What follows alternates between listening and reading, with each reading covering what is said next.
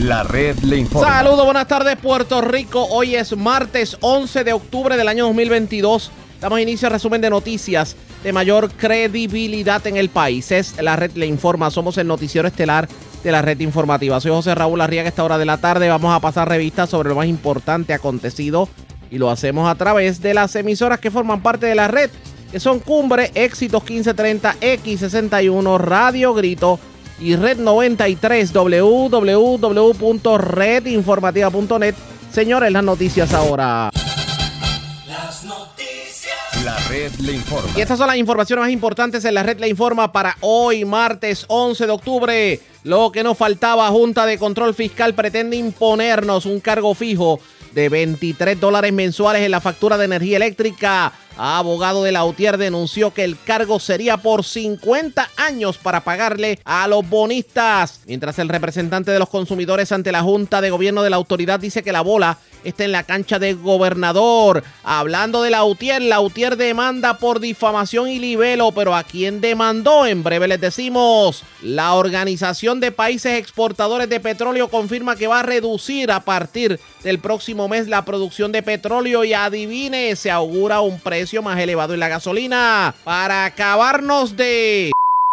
Se dispara el precio de los huevos a nivel local por brote de gripe aviar en los Estados Unidos. La APU denuncia contrato millonario otorgado en el recinto de ciencias médicas para remover grapas de documentos oficiales. El contrato se lo dieron a un ex candidato a la alcaldía de San Juan. Cambios en requisitos de FEMA le podrían abrir las puertas a más personas para solicitar ayuda. En esta edición les explicamos. Ultiman a balazos a hombre anoche en sector de Barrio Obrero. Vivo de milagro, hombre herido de bala en sector de Carolina. Tremendo susto pasó mujer que fue tiroteada mientras transitaba avenida en Bayamón. Decenas de arrestados por drogas en intervenciones en Residencial Marín Solén Arecibo. En Vivi Apartments en Barceloneta. En Dulces Labios en Mayagüez. En la calle Nueva de Aguadilla. Y en la barriada Pueblo Nuevo de San Sebastián. Esta es la red informativa de Puerto Rico. Señores, damos inicio a la edición de hoy martes del noticiero estelar de la red informativa de inmediato a las noticias, señores.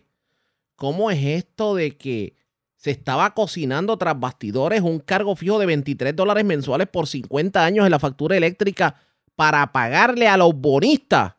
Pues eso trascendió, obviamente, luego de que se malograran las negociaciones entre la Junta de Control Fiscal y los bonistas de la Autoridad de Energía Eléctrica. Y lo, obviamente, el documento se hace público y se formó la segunda del noveno. Dialogamos con el licenciado Rolando Emanuel y sobre el particular y esto fue lo que nos dijo sobre este cargo. Sí, mira, en la mediación que colapsó el día antes de Fiona, se divulgó eh, la información de lo que estaban discutiendo los bonistas y la Junta. Y ahí aparece este asunto de que la Junta le propone a los bonistas 23 dólares mensuales para cada abonado por 50 años, que eso suma 20 mil millones de dólares. La deuda es de 9 mil y terminaríamos pagando 20 mil millones de dólares. Y los bonistas no están conformes, los bonistas quieren más. Los bonistas quieren que se eleve a 26 dólares mensuales y que esa cantidad no sea fija, sino que se ajuste conforme al costo de la vida. ¿Tú alguna vez has visto que el costo de la vida baje? ¿Verdad que no? No. Pues entonces seguiría, eso seguiría subiendo por esos 50 años. Y esas propuestas, aunque no son finales, nos da una idea de dónde está la Junta con este tema, porque cuando tú estás negociando con otra parte y tú dices, yo puedo pagarte 10, tú no puedes volver a reunirte y decir, no, ahora te voy a pagar 7. O sea que en realidad eh, le, le dijo a los bonistas lo que la Junta estaba dispuesta a pagar y lo que podía pagar. Y eso es a costa del pueblo de Puerto Rico, porque no es que esto se va a pagar, por ejemplo, con algún tipo de ingreso nuevo que tenga la autoridad, es, es, a base de la tarifa y es un, un cargo regresivo. ¿Qué significa que es regresivo? Que perjudica a los pobres más que a la gente de clase media y adinerada. Porque no es lo mismo tú tener que pagar 23 dólares mensuales cuando tu consumo es de 50 dólares, eso sería un 50%, que pagar esto cuando tu factura es de 500 dólares, ¿verdad? Exacto. Le hace menos daño a una persona adinerada que a una persona pobre. Y el 50% de la población del país es gente que está bajo los niveles de la pobreza y el 90 y 5% de los abonados de la autoridad son residenciales, así que el golpetazo de esto lo pagarían las personas de a pie, ¿verdad? Que, que realmente están lo comido por los servidos y eso va a ocasionar muchos problemas económicos en el país. Pero aquí hay algo, porque por ejemplo, cuando se habla de aumentos a la tarifa energética, pues hay nosotros como puertorriqueños, aunque las tal vez las instituciones no son las más adecuadas, pero por lo, menos, por lo menos hay una ventana de fiscalización, una ventana de poder evitar esos aumentos, como por ejemplo pasa con el negociado de energía o el representante del consumidor ante la Junta, etcétera, etcétera. Pero en este caso, que estamos hablando de la quiebra, parecería que no nos salvaría el médico chino. No, porque hay alternativas, Arriaga. Mira, en primer término, hay un caso que radicó la Junta que se va a ver este fin de año, en donde está impugnando la garantía de los bonistas. Si ese caso la Junta lo termina de ver, va a establecer que los bonistas no pueden cobrar lo que están reclamando y se les podría dar hasta cero. El otro tema es que la legislatura puede intervenir con legislación habilitadora y establecer condiciones para ese acuerdo, condiciones para que no se confirme un plan de ajuste de la deuda, por ejemplo, que no que no recorten eh, el 75% o más de la deuda, un plan de ajuste de la deuda que, por ejemplo, eh, reconstituya y salve las pensiones de los pensionados, porque acuérdate que esto es como un bizcocho, ¿verdad? Tú vas partiendo el bizcocho. Si tú le das la mayor porción a los acreedores de bono, tú dejas eh, a los otros acreedores, incluyendo al sistema de retiro, sin suficientes fondos para poder eh, sobrevivir. Y la Junta está privilegiando a los bonistas. La legislatura podría cambiar esa postura de la Junta diciendo, no, no, no, tú primero me tienes que darle, me tienes que dar fondos primero al sistema de retiro y lo que sobre se lo das a los bonistas. Eso se hizo ya en la ley 53 la que estableció que no se podían recortar las pensiones del gobierno central. Y eso la jueza lo validó. Ese es el único poder que le queda. Aparte de nombrar las, las calles, el otro poder que le queda a la legislatura de Puerto Rico bajo promesa es establecer la legislación habilitadora. Y ellos podrían intervenir para que este cargo no se implante a los consumidores puertorriqueños. Pero esas alternativas para evitar, obviamente me habla de, me habla de legislación y me habla del caso, esas alternativas pudieran, no decir ser reales, se pudieran materializar y pudiéramos estar a tiempo para evitar que simplemente nos impongan un cargo como este. Sí, están disponibles. Hay unas que son más probables y efectivas que otras. Yo creo que lo más probable y efectivo es la legislación habilitadora, porque la Junta, a pesar de que está llevando el caso, lo podría transigir en cualquier momento. Podría llegar a un acuerdo con los bonistas y desestima el caso y eso obviamente nos va a imponer el cargo. Pero si la legislatura pone unas trabas en una legislación habilitadora, ahí sí que no le van a poder brincar por encima de la legislatura. Van a tener que cambiar el acuerdo para que refleje lo que la, legislatura quiere. O sea, en, Arroyo de para que el pueblo entienda, la legislatura pudiera eh, legislar y valga la redundancia para, para prohibir este cargo de alguna manera. Sí, puede. Y y hay que tomar en cuenta, ¿verdad? Se trata de una ley. El gobernador tiene que estar de acuerdo y firmar el proyecto de ley. Así que tiene que ser una gestión de cooperación entre el legislativo y el ejecutivo para que se salve al pueblo de este cargo. Me parece que en la en la cancha de la legislatura y del gobernador y sobre todo del gobernador está evitar este cargo. Que de que de hecho muchos muchos dirán, bueno, ¿cómo el gobernador va a evitar un cargo que hasta ellos mismos se lo tenían callado? Esto es que es confidencial, pero cuando terminó la mediación se divulgó, pero cuando se divulgó estaba el huracán encima y todos hemos estado pendientes al huracán y por eso es que ahora sale, pero eso se sabía desde que nos azotó el huracán, pero el gobernador tiene que responder hoy, Omar Marrero tiene que responder hoy, tienen que dar cara por lo que estaba pasando y qué van a hacer para evitarlo. ¿Esto es demostrativo de qué? Usted, a su, a su juicio, usted que lleva tantos años evaluando todo lo que tiene que ver con la quiebra de energía eléctrica, con la Junta de Control Fiscal, la intervención y sin contar el contrato de Luma, etcétera, etcétera. Eh, esto esto que, que estamos viendo, ¿evidencia qué? Que la Junta, la Junta está haciendo todo lo posible por beneficiar a los bonistas, haciéndole una oferta que es excesiva y que va por encima de los derechos reales que tienen esos acreedores de bono. En realidad están ofreciendo algo que si dejan que el proceso termine, no. Licenciado, de momento como... Afortunado. Ajá. Repítame un momentito que como que se cortó la llamada al final, me decía y disculpe. Sí, lo, lo que refleja es que la Junta está haciendo ofertas para beneficiar a los bonistas que eh, son realmente detrimentales para el pueblo de Puerto Rico. Están haciendo todo lo posible por llegar a un arreglo cuando en realidad no tienen que pagar tanto dinero para satisfacer los créditos de esos bonistas. Están dando más de lo que deben dar. Vamos a ver qué termina ocurriendo en este sentido, licenciado. Me parece que estamos en serios problemas con esto de la quiebra y, me, me, impacta también, aparte de lo del cargo de 23 dólares, una deuda de 9 mil que se pudiera trepar a casi 23 mil millones de dólares. ¿Pero qué es esto? ¿Usurería? Prácticamente. Eh, no, no, no has dicho una palabra eh, más correcta. Eh, esto es realmente un atropello, un abuso, y no es para lo cual un deudor se somete a la ley de quiebra. La ley de quiebra tiene unos remedios bien poderosos para que el deudor se rehabilite. Con este acuerdo, la Autoridad de Energía Eléctrica estaría condenada a la, a la situación de no poder cubrir sus operaciones porque no podría aumentar más la tarifa. Eso significa que si aumentase la tarifa para tratar de lidiar con algún issue de mantenimiento, pues colapsaría el país porque ya el país no aguantaría más. Y mientras tanto, la Autoridad de Energía Eléctrica no le cobra ni un peso al propio gobierno que debe millones de dólares y esto pudiera de alguna manera amortizar eh, la carga que tienen deben más de 200 millones y el, la legislatura quiere aprobar un proyecto de ley y la Junta se está oponiendo. Así que mírate, mírate las posiciones que asume la Junta tan absurdas en todo este proceso. Vamos a ver qué termina ocurriendo. Gracias por haber compartido con nosotros. Siempre a la orden. Ya ustedes escucharon expresiones del licenciado Rolando Emanuel y pero señores, esto definitivamente nos toma de sorpresa. Pero vamos a continuar analizando esto, pero antes hacemos lo siguiente. Presentamos las condiciones del tiempo para hoy. Hoy martes. Una combinación de la baja presión en los niveles altos y humedad que proviene de una onda tropical que se aproxima resultará en tiempo activo, mayormente en la tarde. Inundaciones urbanas y de riachuelos son probables. En el agua, el viento estará generalmente del este de hasta 15 nudos, con vientos de alrededor de 20 nudos en zonas localizadas. Esto mantendrá oleaje picado. Se espera oleaje por debajo de 5 pies.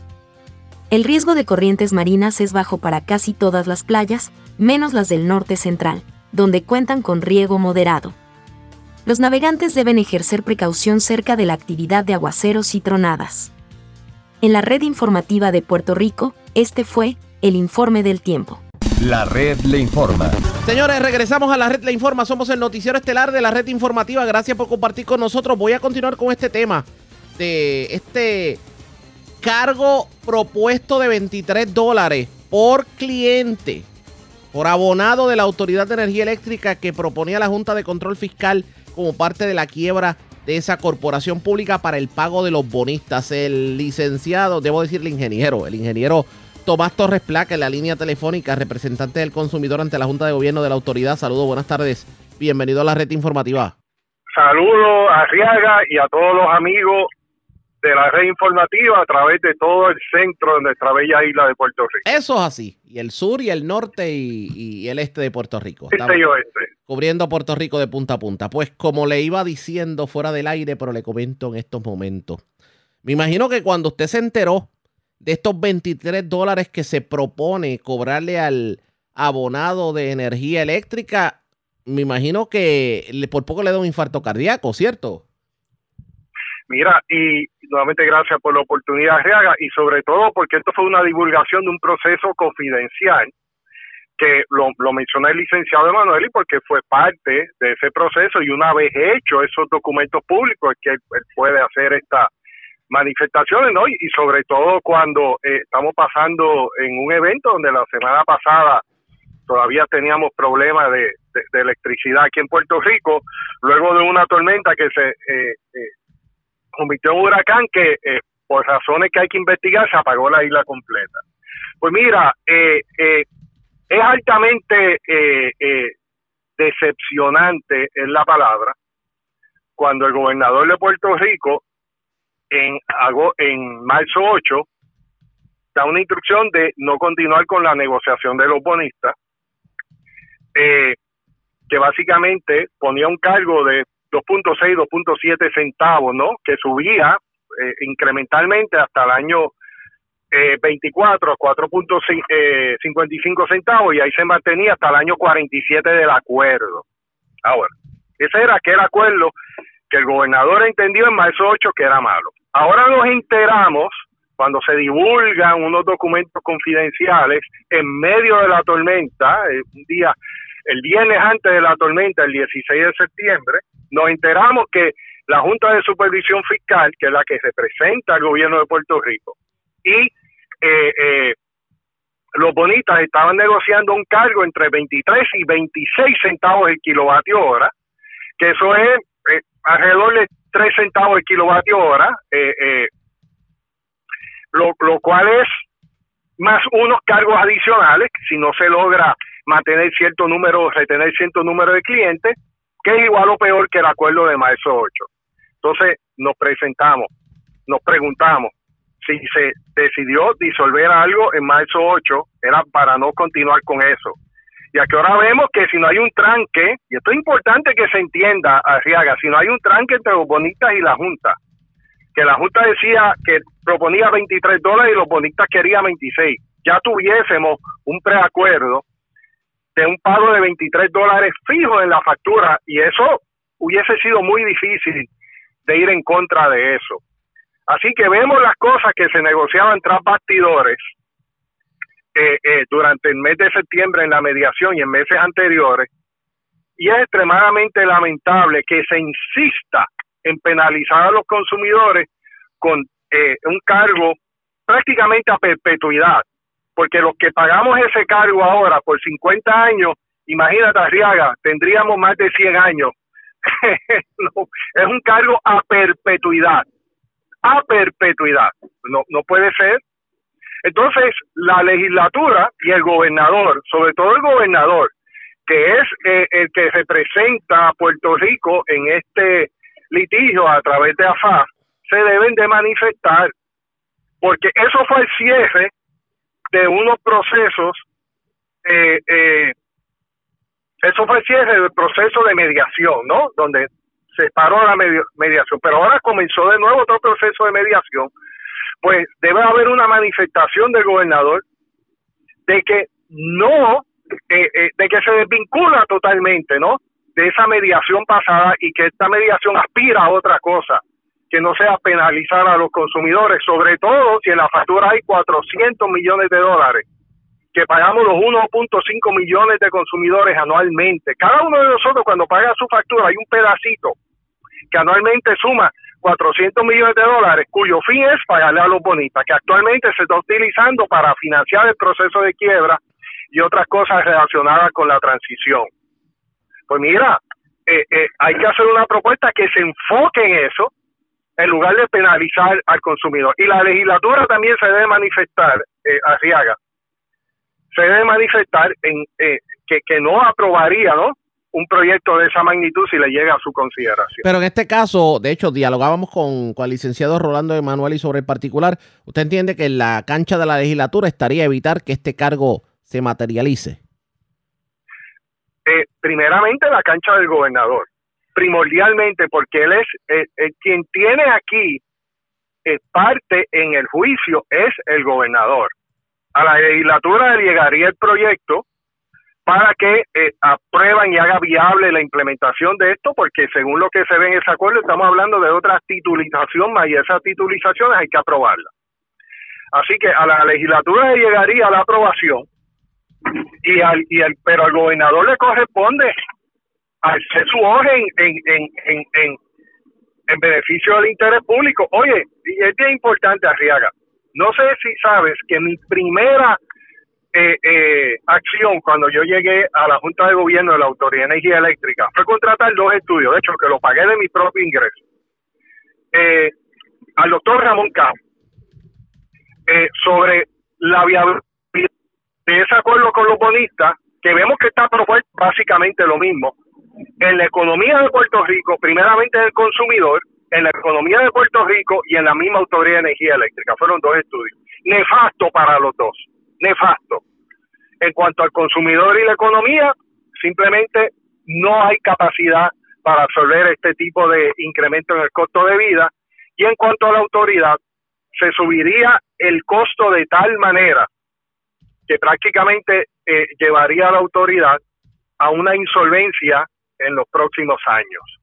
Además, que la deuda de la autoridad, esto es importante que se entienda, no solo 9 mil millones de dólares de los bonistas a largo plazo, de la deuda a largo plazo, que está 23 dólares que se está hablando, sino hay cerca de 10 mil millones de dólares más entre la deuda al fondo de pensiones y la deuda de bonitas a corto plazo, la deuda corriente, acreedores, perdón, a corto plazo, la deuda corriente.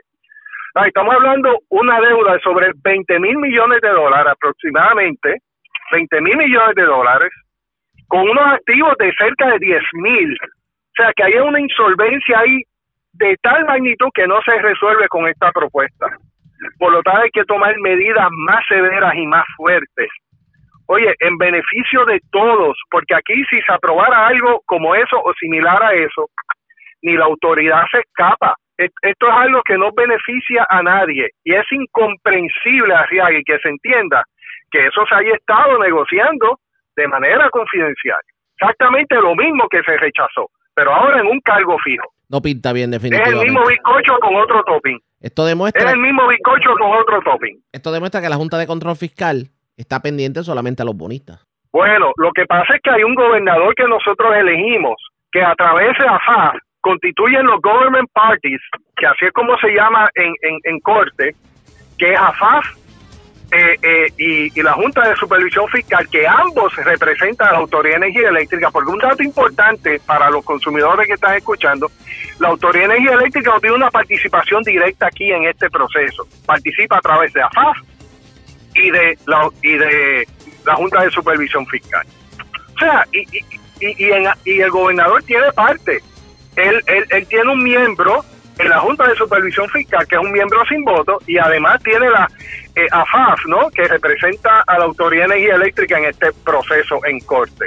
O sea, que le corresponde a él primordialmente, pero también a la legislatura expresarse en cuanto si le llegara un proyecto así, ¿qué harían con él? Obviamente rechazar. Y creo que eso está claro. Bueno, vamos a ver qué termina ocurriendo. Gracias, ingeniero, por compartir con nosotros. Siempre a la orden, gracias por la información Oye, Reaga, como siempre, de discutir temas tan importantes para todos y cada uno de los de los consumidores. Definitivamente. Y del pueblo en general. Que así sea. Gracias por compartir con nosotros. A la pausa, cuando regresemos, hablando de temas del consumidor, la Organización de Países Exportadores de Petróleo confirmó que va a reducir en 2 millones de barriles diarios la producción de petróleo. Por consiguiente, menos petróleo, más cara la gasolina. Hablamos con el secretario del DACO luego de la pausa. Regresamos en breve.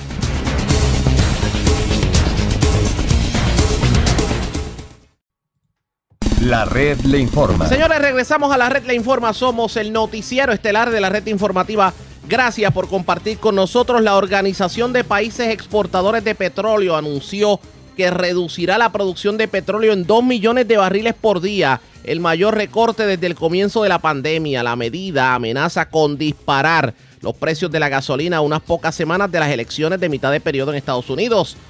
Y obviamente lo que pasa en Estados Unidos afecta directamente a Puerto Rico. El grupo de los principales productores de petróleo que incluye Arabia Saudita y nada más y nada menos que Rusia anunció la reducción de la producción luego de su primera reunión presencial desde marzo del 2020. El recorte equivale a aproximadamente el 2% de la demanda mundial de petróleo. ¿Cómo va a afectar esto a Puerto Rico? En línea telefónica el secretario del DACO, el licenciado Rivera. Saludos, licenciado. Buenas tardes. Bienvenido a la red informativa. Saludos, José Raúl. ¿Cómo estás? Muy bien. Gracias por compartir con nosotros, licenciado. ¿Cómo, cómo afecta esto de la OPEP? Tomando en consideración que ya estamos viendo aumento en los precios, pero si de momento vemos 2% menos de, de lo que es la demanda mundial, menos oferta, más demanda, más caro el costo. Sí, y eso, tú has dado tremendo resumen ahí en tu primera parte, José Raúl, pero hay que ver qué va a pasar al final del día cuando se materialicen esos recortes del 2% del mercado global. ¿Por qué? Porque esa es una de múltiples variables que inciden en el precio del petróleo y sus derivados. Por ejemplo, ¿qué puede ocurrir? hay que esperar qué va a hacer el presidente Biden con el petróleo, el petróleo de la Reserva Estratégica de Estados Unidos, si es que va a continuar utilizándose para fines comerciales o se va a detener como estaba pautado a finales de este mes. También otra de las cosas que puede incidir es la demanda. Usualmente en invierno la demanda baja en la medida en que en invierno frío los consumidores o los conductores consumen menos gasolina y eso también puede tener un impacto en el precio del combustible. Otro de los factores es si al final del día se puede materializar ese recorte de dos millones. Algunos están diciendo que eso es prácticamente imposible y que lo más que pueden recortar es un millón de barriles de petróleo diario. Otra de las cosas que puede afectar es qué va a pasar con las sanciones del, al petróleo ruso, particularmente de la Unión Europea, que se materializan el 5 de diciembre. Así que el panorama sigue siendo incierto y hay que esperar a ver qué va a ocurrir con el petróleo y sus derivados y ver qué decisiones van a tomar los distintos países y qué decisiones se pueden tomar en Puerto Rico para proteger al consumidor. Importante destacar, José Raúl, los aumentos en precios que estamos viendo desde la pasada semana aquí en Puerto Rico obedecen a fluctuaciones del mercado internacional que tienen que ver con cuestiones no relacionadas a OPEP. Y me refiero principalmente a que estos aumentos obedecen principalmente a el cierre de varias refinerías importantes de Estados Unidos que han limitado la oferta de gasolina y también a una mayor demanda de la esperada para las pasadas semanas. ¿Cuál es su augurio? Bueno, el augurio es que va a haber incertidumbre, José Raúl, porque hay que ver qué ocurre con todas estas variables que acabo de mencionar. Nosotros en DACO siempre somos conservadores, siempre nos mantenemos monitoreando, sobre todo las fuentes oficiales. ¿Por qué? Para no prestarnos también a las voces de especulación con este producto, ¿no? Así que siempre recurrimos a la información del Departamento de Energía de los Estados Unidos, a la Energy Information Administration también, que recaban mucha información del mercado a nivel mundial y desde acá nos mantenemos monitoreando la industria local con los mayoristas, los detallistas de gasolina y de gas licuado también, para ver si hay medidas que podemos tomar para proteger al consumidor. A nivel local, estamos viendo aumento en el precio de la gasolina. ¿Qué augura en las próximas semanas tomando en consideración lo que hemos visto en bomba? Pues mira, la, el pronóstico es reservado. En el día de ayer el mercado internacional bajó como tres centavos. Muchas de esas bajadas se vieron reflejadas en la información que nosotros publicamos diariamente. De hecho, hay varios mayoristas de gasolina que están reportando gasolina regular hasta 95 centavos, ¿no? Que volvimos a, estamos viendo otra vez precios que vimos hace dos semanas. Y en la medida en que se reabastezcan las estaciones de gasolina con estos precios nuevos, pueden revelar estos precios al consumidor. Importante, nosotros nos mantenemos monitoreando la situación. Medidas que se puedan tomar para proteger al consumidor las vamos a tomar como lo hemos hecho en el pasado es importante dejar saber a la ciudadanía que DACO siempre está pendiente de esto y que, como hemos hecho, no vamos a escatimar y nos va a temblar la mano para tomar las decisiones que correspondan y que todo esté o permanezca bajo control. Ha habido reclamos por parte de algunos sectores en cuanto a lo que tiene que ver con los precios, porque eh, en algunas estaciones de gasolina como que hemos visto un poquito más alto el precio que lo que publica el DACO en la tabla, en el rango que publica la tabla, y alegan que el mayorista está cobrando de más, eso puede ser real. Mira, nuestra exhortación es la misma siempre, José Raúl. Cualquier persona que entienda que hay alguna información falsa, alguna queja particular, que se comunique inmediatamente con nosotros. Nosotros todas las quejas las investigamos, sea a mayoristas o sea detallistas. Y si hay algo irregular, nosotros tomamos acciones, las acciones correspondientes. Y esa es siempre nuestra exhortación. Cualquier persona que vea, que vea algo anormal, comuníquese inmediatamente con nosotros. ¿Ha habido, han intervenido recientemente con alguna estación de gasolina que esté violando los márgenes y las órdenes que están vigentes? Importante, José Raúl, la orden de congelación que se emitió bajo la emergencia de eh, la guerra entre Rusia y Ucrania y después por mandato legislativo se extendió y luego por el Fiona. Eso expiró el miércoles pasado. Así que nosotros volvemos a la fase de monitoreo, monitoreando márgenes de ganancia, monitoreando precios y nosotros notamos que debido a otras circunstancias, como puede ser el recorte que hemos hablado de los PEP, incide en unos precios por encima de lo esperado, nosotros no vamos a escatimar en tomar la medida correspondiente, incluyendo una orden de congelación nueva al amparo de un periodo de emergencia decretado por las nuevas situaciones que están surgiendo. Vamos a ver qué terminó corriendo. Eh, licenciado, gracias por haber compartido con nosotros. Buenas tardes. Siempre a la orden, José Raúl. Expresiones del secretario del DACO, el licenciado Edan Rivera. Lo cierto es que menos petróleo significa menor oferta, mayor demanda, gasolina más cara. ¿Qué va a terminar ocurriendo? Pendientes a la red informativa. Pero señores, ya que estamos hablando de problemas, costos, escasez, etcétera, etcétera, escuchen esto. Prepárese para otra ronda de malas noticias para su bolsillo, pues el precio de uno de los productos alimenticios más populares y más consumidos, que es el huevo, no solo ha subido, sino que por el momento con toda probabilidad se mantenga a esos elevados niveles. La razón detrás de eso es un nuevo brote de gripe aviar que según las más recientes cifras del Departamento de Agricultura Federal ha obligado al sacrificio de más de 47 millones de aves de corral en 42 estados de los Estados Unidos y que por el momento no ha podido controlarse, por lo que podría esperarse más matanzas para evitar la expansión de la altamente contagiosa enfermedad. Obviamente esos precios altos que estamos viendo en los huevos en, en góndola es precisamente por el brote de influenza. Así lo dijo el secretario de Agricultura Ramón González Beiró. Y claro está. Dice el funcionario que los precios del huevo a nivel de finca de distribuidores en los Estados Unidos ya están pasando los 3 dólares por docena. Sin embargo, los huevos en Puerto Rico rondan a 6 dólares el cartón de 12 huevos, señores. Y puede ser que aumente un poquito más en los próximos días en lo que comienzan nuevamente a controlar el virus. Pero es algo que no tiene cura y lo que se hace es sacrificar los animales para que no se siga extendiendo. Eso dijo el funcionario. Claro está, a pesar del complicado escenario, Ramón González Beiró, secretario de Agricultura, recordó que en Puerto Rico no tenemos la enfermedad, lo que crea una oportunidad para crecer nuestra industria avícola. Y se está promoviendo la construcción de nuevas facilidades, por eso a largo plazo. Mientras tanto, vamos a tener que pagar huevos a 6, 7 y 8 dólares el, el cartón de 12 huevos.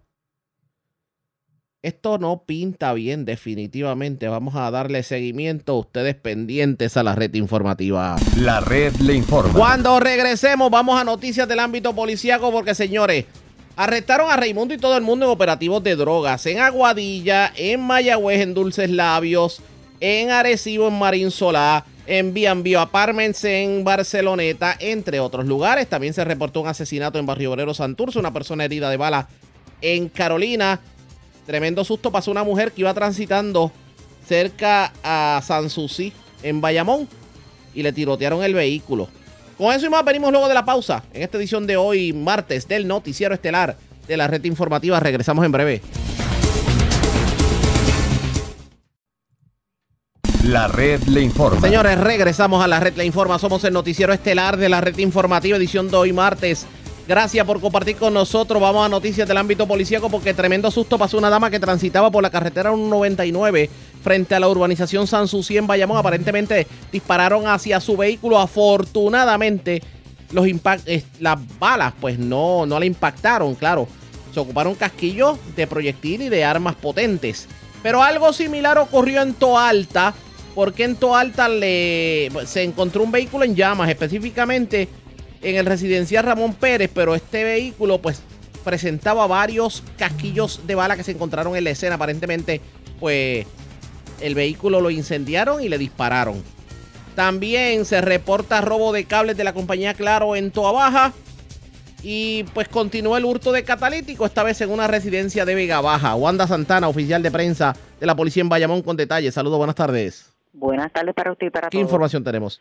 Una agresión grave fue reportada a las 2 y 20 de la madrugada de ayer en hechos ocurridos en la carretera 199 frente a la urbanización San Susi en Bayamón. De acuerdo a la información, alegó la perjudicada que alguien desde un vehículo Mitsubishi Sport le realizó varios disparos mientras ésta transitaba por el lugar antes mencionado en su vehículo Toyota Yaris. En estos hechos no se reportaron personas heridas y solo daños a la propiedad Personal de servicios técnicos trabajó la escena y ocupó dos casquillos calibre .40 y fragmentos de proyectil. Por otra parte, agentes adscritos al distrito de Toalta investigaron en horas de la noche de ayer un auto en llamas en hechos ocurridos en el residencial Ramón Pérez en Toalta. Una llamada a través del sistema de emergencias 911 alertó a la policía sobre unos disparos. Al llegar los agentes a la escena encontraron un auto del cual no se tienen descripciones en llamas y con múltiples impactos de bala. Personal de bomberos de Alta extinguieron el siniestro y en la escena se encontraron varios casquillos adicionales. Personal del 6C se hicieron cargo de la investigación. Y en horas de la mañana de ayer se reportaron dos apropiaciones ilegales de cable en el municipio de Tuabaja. Alegó el empleado de la compañía telefónica Claro que alguien se apropió de 220 pies de cable valorado en 2.129 dólares. Esto ocurrido en la calle Quintero del barrio Campanillas, mientras en el mencionado municipio, en el barrio Candelaria, en la carretera 865, se apropiaron de 566 pies de cable. La propiedad fue valorada en 5.275 dólares aproximadamente. Agentes adscritos a la División de Propiedad se hicieron cargo de la investigación. Y por último, un hurto de catalítico mediante un escalamiento fue reportado en horas de la madrugada de hoy martes en hechos ocurridos en una residencia que ubica en la calle Amanecer del barrio Pueblo Nuevo en Vega Baja. Alegó el perjudicado que mediante el sistema de cámaras se percató que un individuo portando un arma de fuego larga junto a un segundo individuo lograron acceso al interior de la marquesina de su residencia saltando una verja en metal y se apropiaron del catalítico de una guagua Mitsubishi Outlander. La agente María González, adscrita al distrito, investigó y refirió a la división de propiedad de Vega Baja. Sería todo. Buenas tardes. Y buenas tardes para usted también. Gracias, era Wanda Santana, oficial de prensa de la policía en Bayamón, de la zona metropolitana. Vamos al norte de Puerto Rico. Ocho personas fueron arrestadas en medio de intervenciones por, drogas en el residencial Marín Sola en Arecibo y también en B&B Apartments se arrestaron otras personas. Esto fue en Barceloneta.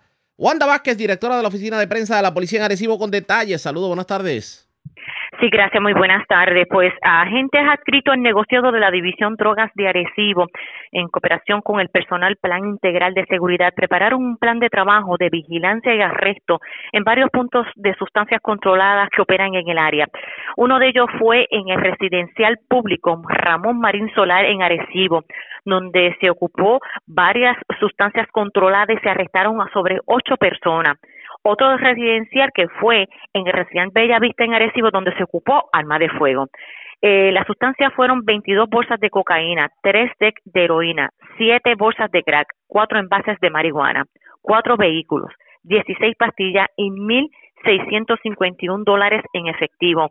En el residencial donde se ocupó una pistola GLOT, dos cargadores de pistola, 976 municiones de diferentes calibres, seis cargadores de rifle, un cargador de rifle tipo tambor y una mira de rifle.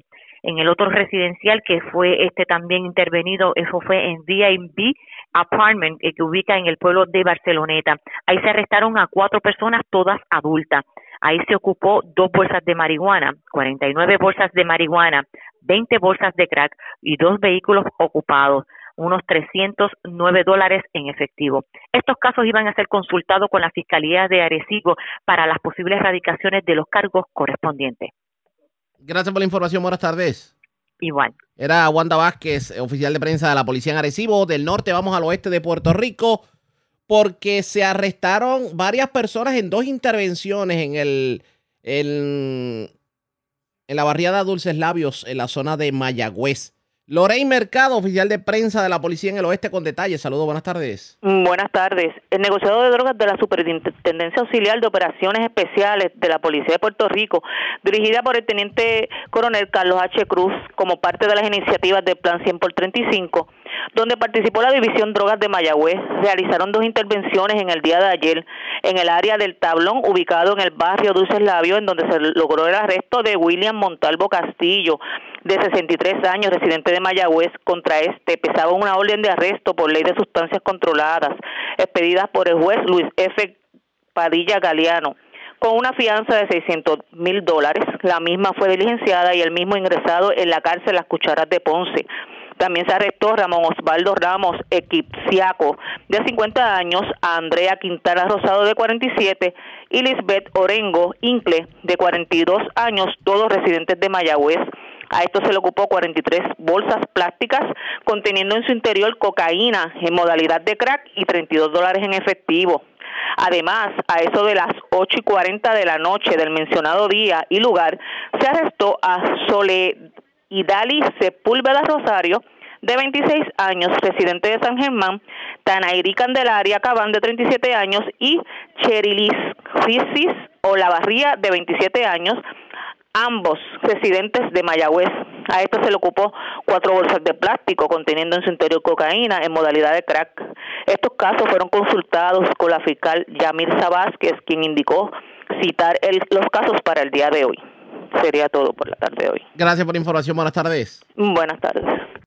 Gracias. Era Lorraine Mercado, oficial de prensa de la policía en Mayagüez. Del oeste vamos al noroeste de Puerto Rico. Varias personas fueron arrestadas en intervenciones de la policía por drogas. Unas fueron arrestadas en la barriada Pueblo Nuevo de San Sebastián y las otras en la calle Nueva de Aguadilla. Yaritza Montalvo, oficial de prensa de la policía en el noroeste con detalles. Saludos, buenas tardes. Saludos, buenas tardes, Arriaga y todos nuestros radios escuchas. Así es, en el día de ayer, continuando con la iniciativa del Plan 100 por 35 del negocio de la Policía de Puerto Rico, la División de Drogas de Aguadilla, llevó a cabo unas intervenciones mediante planes de trabajo dirigidas a impactar lugares de alta incidencia, logrando el arresto de seis personas, la ocupación de diversas drogas, dinero en efectivo y un vehículo de motor. La primera intervención la efectuaron en la barriada Pueblo Nuevo de San Sebastián. Allí fueron detenidos Cristian Javier Pagan Arocho, de 27 años, y Ramón Antonio Vélez Cruz, de 72 años, ocupándose un vehículo Mitsubishi Pickup color negro de 93. En el lugar también fueron arrestados Luis Felipe Muñiz Crespo, de 31 años, por el delito de obstrucción a la justicia, y Carlos Javier Crespo, de 21 años, todos residentes de San Sebastián, ocupándosele a esto 138 bolsas de crack, 120 sobres de cocaína, 17 bolsas de marihuana y 505 dólares producto de las ventas. Las otras intervenciones las llevaron a cabo en la calle Nueva de Aguadilla. Allí fueron arrestados Ezequiel Arocho González, de 26 años, y Pablo Isabel Carrero Méndez, vecinos de Rincón, ocupándose en medio de estos 19 de experoína, 15 sobres de crack, 12 bolsas de marihuana, 3 sobres de cocaína y 531 dólares producto de las ventas. Estas intervenciones fueron consultadas con el fiscal José Quiñones, quien citó tanto a la prueba como a los intervenidos para el próximo miércoles 19 de octubre ante el Tribunal de Aguadilla para la erradicación de los cargos correspondientes. Estas son todas las novedades más sobresalientes que tenemos en nuestra área policíaca de Aguadilla. Esto es oficial de prensa la gente de Yaritza Montalvo. Buenas tardes. Y buenas tardes para usted también. Gracias, era Yarisa Montalvo, oficial de prensa de la policía en Aguadilla de la zona noroeste. Vamos a la metropolitana.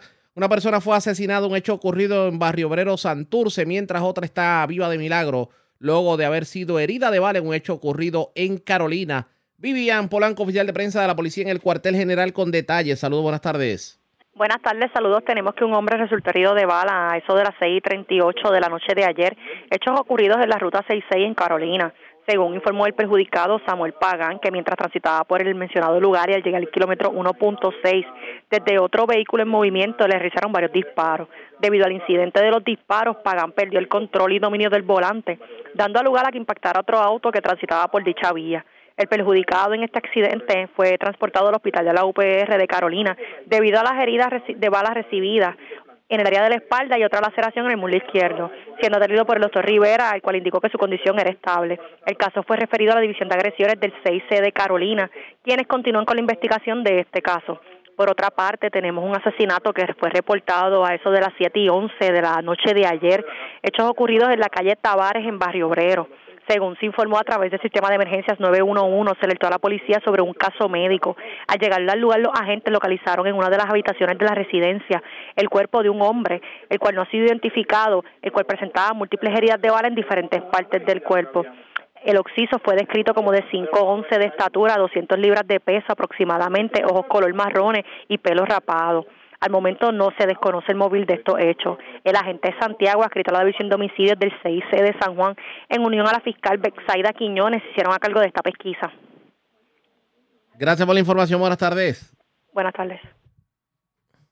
Era Vivian Polanco, oficial de prensa de la policía en el cuartel general. Más noticias del ámbito policía con nuestra segunda hora de programación. Pero señores, esta hora de la tarde hacemos lo siguiente. La red le informa. A la pausa identificamos nuestra cadena de emisoras en todo Puerto Rico y cuando regresemos, como eso de que la UTIER está demandando por difamación y libelo, les contamos luego de la pausa, regresamos en breve. La red le informa. Señores, iniciamos nuestra segunda hora de programación. El resumen de noticias de mayor credibilidad en el país es La red le informa. Somos el noticiero estelar de la red informativa, edición de hoy martes 11 de octubre. Vamos a continuar pasando revistas sobre lo más importante acontecido y lo hacemos a través de las emisoras que forman parte de la red, que son Cumbre, Éxitos 1530, X61, Radio Grito y Red 93. www.redinformativa.net. Señores, las noticias ahora.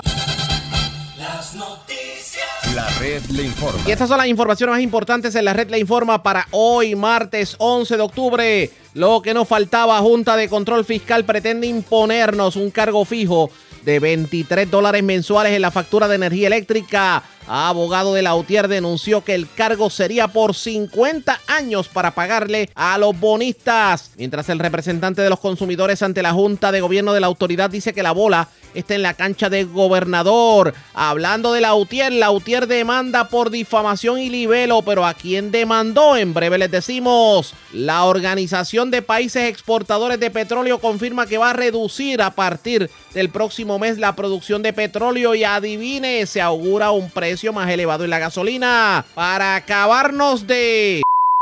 Se dispara el precio de los huevos a nivel local por brote de gripe aviar en los Estados Unidos. La APU denuncia contrato millonario otorgado en el recinto de ciencias médicas para remover grapas de documentos oficiales. El contrato se lo dieron a un ex candidato a la alcaldía de San Juan. Cambios en requisitos de FEMA le podrían abrir las puertas a más personas para solicitar ayuda. En esta edición les explicamos. Ultiman a balazos a hombre anoche en sector de Barrio Obrero. Vivo de milagro, hombre herido de bala en sector de Carolina. Tremendo susto pasó mujer que fue tiroteada mientras transitaba avenida en Bayamón. Decenas de arrestados por drogas en intervenciones en Residencial Marín Solén Arecibo. En Vivi Apartments en Barceloneta. En Dulces Labios en Mayagüez. En la calle Nueva de Aguadilla. Y en la barriada Pueblo Nuevo de San Sebastián. Esta es la red informativa de Puerto Rico. Bueno, señores, damos inicio a la segunda hora de programación en Noticiero Estelar de la red informativa. De inmediato a las noticias, la Unión de Trabajadores de la Industria Eléctrica y Riego Lautier llevó a cabo una conferencia de prensa en donde habló sobre una demanda que radicaron por alegada difamación, libelo, hostigamiento cibernético, ataques abusivos a la honra, reputación y dignidad del ser humano y por el uso indebido y no autorizado de la imagen y nombre de Lautier y su presidente. La pregunta es, ¿a quién demandaron? Escuchemos lo que dijo Lautier y Ángel Figueroa Jaramillo en conferencia de prensa. Para hostigar a los miembros de las sociales del Tumba al Tumba en Facebook, Instagram, Twitter y YouTube con afirmaciones falsas sobre el sindicato y este servidor. Los demandados directamente o a través de, de, terceros crearon en Puerto Rico una compañía de responsabilidad limitada de nombre B, B, BPUMF LLC el 8 de abril del 2021, apenas una semana después que BPUMF Inc. fuera incorporado en el estado de Delaware por Denise Malone. Para la misma fecha en que se crearon las corporaciones antes mencionadas, los demandados directamente o a través de terceros crearon cuentas y o páginas en las redes sociales de Facebook, Instagram y Twitter bajo el nombre Tumba al Tumbe donde se dedicaron a publicar diariamente anuncios pagados a través de BPUMF LLC, donde colocaban imágenes y escritos sobre Lautier y mi persona, que contenían afirmaciones falsas y que estaban diseñadas y estaban diseñados para manchar nuestra reputación. En la demanda se alega que Ramón Alejandro Pavón es además presidente de dos corporaciones, Táctica Inc. y Táctica and Inc quienes actual, actualmente tienen o han tenido durante este años varios contratos de servicio de asesoría, publicidad, relaciones públicas y consultoría en comunicación con la Administración de Servicios Generales, el Banco de Desarrollo para Puerto Rico y la Administración de Asuntos Federales de Puerto Rico. Tanto el sindicato como este servidor fuimos sometidos a un patrón de hostigamiento cibernético y difamación como consecuencia de las publicaciones creadas en las páginas Tumbe al Tumbe. Esta gente de Tumbe al Tumbe realizaron durante más de un año una campaña de hostigamiento cibernético, de difamación y de desacreditación contra nosotros. Emparcieron cuanta mentira e información falsa que pudieron inventar. Nos acusaron de mentiroso, machista, ladrones. Nos acusaban de cometer actos de sabotaje. Nos responsabilizaban del desastre y la quiebra de la autoridad. Cuando todo el mundo sabe aquí que la UTIER no administra la autoridad. Decían que había que tumbar el robo y apagones producidos por la administración de la UTIER y que yo devengaba hasta un sueldo de 250 mil dólares cuando mi sueldo es costeado por la UTIER y por reglamento el mismo de que se devenga es de un celador de líneas 4. Toda esta información en contra de nosotros, un sindicato responsable con la información que comparte con el país, con tal de favorecer la Luma y el proceso de privatización. Las publicaciones realizadas en las redes sociales estuvieron accesibles al público desde el momento que se publicaron hasta la fecha que cerraron la página Tumba el Tumba el 26 de agosto del 2022. Pero todavía pueden encontrarse en algunas redes sociales de personas que compartieron la publicación. Palabra más sencilla, compañero y compañero. Hoy hemos radicado esa demanda como algo importante y trascendental para romper ese hostigamiento, ese lazo de la figura pública que tiene que estar sujeta por ser figura pública al hostigamiento, a la persecución, al odio de estas, de estas personas o de estas compañías. Y eso es la importancia de esto, de que hay que romper el silencio, no se, no se puede seguir permitiendo que ante la diferencia sea amañada con odio, mentira, desinformación y libelo, y por eso hemos tomado este primer paso, y dijo claro, primer paso de demandas contra aquellos y aquellas entidades, personas que sigan con campañas de odio contra nuestra institución y contra mí como presidente de la UTIER. Estamos sujetos a las preguntas que entiendan los medios. ¿Qué remedio están pidiendo? Creo que en las últimas páginas, de acuerdo a las diferentes... pasa aquí el abogado. Sí, cómo no. Eh, buenos días, mi nombre es José Rodríguez Jiménez. Se están ejercitando cuatro causas de acción distintas. O sea, no se va a pedir en estos momentos un remedio interdictal, porque sería censura previa. Eh, no obstante, hay una causa de acción por daños y perjuicios, hay una causa de acción por violación a derechos constitucionales, el artículo 2, sección 1 y sección 8. Hay otra eh, causa de acción a base de la ley de libelo y calumnia. Y además hay una causa de acción por el uso no autorizado, por el uso no autorizado de la propia imagen. Esas son las cuatro causas de acción que se ejercitan. ¿Y en cuánto estiman el daño a las reclamaciones? Bueno, el daño por cada una de esas causas de acción se reclama 500 mil dólares, 250 mil dólares como compensación para el señor Figueroa Jarabillo y 250 mil dólares para la compensación de la UTIER. Además, como estas, este tipo de conducta se realizó con dolo y con intención y con un grave menosprecio a la verdad, el nuevo artículo 1802, que ahora ha cambiado al 5141, permite también que eh, se reclamen lo que se llama daños punitivos, que el daño punitivo es una especie de sanción o multa al demandado para que no siga incurriendo en ese tipo de conducta. También se reclaman daños punitivos contra eh, estas distintas compañías, que debo decir que al compañero se le quedó también entre los demandados a Cuantas Services, que Cuantas Services es la compañía matriz de Luma.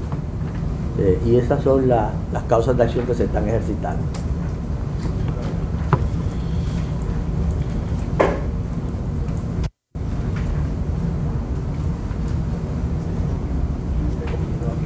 ¿Y tienen evidencia para, establecer ese nexo causal entre los hechos que se alegan fueron difamatorios y eh, Luma, Services? Sí, tenemos, tenemos evidencia. Primero, porque eh, ellos crean este tramado que describió someramente el señor Jaramillo. Me imagino que lo planearon antes, pero ya en una semana lo instauran. ¿Y cómo lo instauran? Crean distintas compañías para que uno no pueda seguir el rastro de dónde surge el dinero. Pero en última instancia, ¿quién pagaba? Porque no estamos hablando de publicaciones que puede hacer un ciudadano particular en su página de Facebook o en su página de Instagram. Estamos hablando de anuncios pagados. Y de los propios anuncios surge que quien los está pagando es eh, la eh, compañía BPUMF LLC, que es la compañía que está en Puerto Rico. Esa compañía BPUMF LLC, su único miembro, eh, conforme surge cuando disuelven la compañía, porque recientemente la disolvieron, la persona que comparece a disolver la compañía es una empleada de Cuanta Services y no cualquier empleada, es la CFO de una de las subsidiarias de Cuanta. Eh, que como ustedes saben, no sé si lo saben, pero si no lo saben, la señora Malón, si no lo saben se lo digo, ¿verdad? Que si usted entra a la página de Cuanta, usted va a ver que tienen más de 200 compañías distintas a través de Estados Unidos y todo el mundo. Pues esta señora Malón, que es la CFO de eh, una de esas compañías y también como dijo eh, el señor Figueroa Jaramillo, también es oficial de Cuanta Pipeline Services, de Performance Energy Services y de ASRC Energy Services, entre otros. Eh, y esta señora es la que crea la corporación, ya no de responsabilidad limitada, sino la corporación en Delaware, que es BM, BPUMF Inc. Esta es incorporada, esta no es compañía de responsabilidad limitada. Esta corporación se crea en Delaware, en la misma semana se crea la corporación LLC aquí con el mismo nombre y los anuncios los pagaba BPUMF LLC.